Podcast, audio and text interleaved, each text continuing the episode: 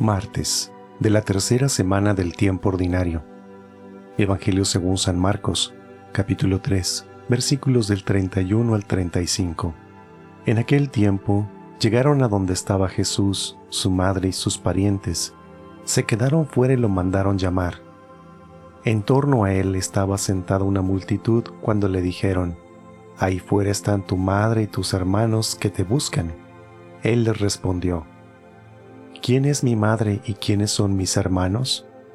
Luego, mirando a los que estaban sentados a su alrededor, dijo, Estos son mi madre y mis hermanos, porque el que cumple la voluntad de Dios, ese es mi hermano, mi hermana y mi madre.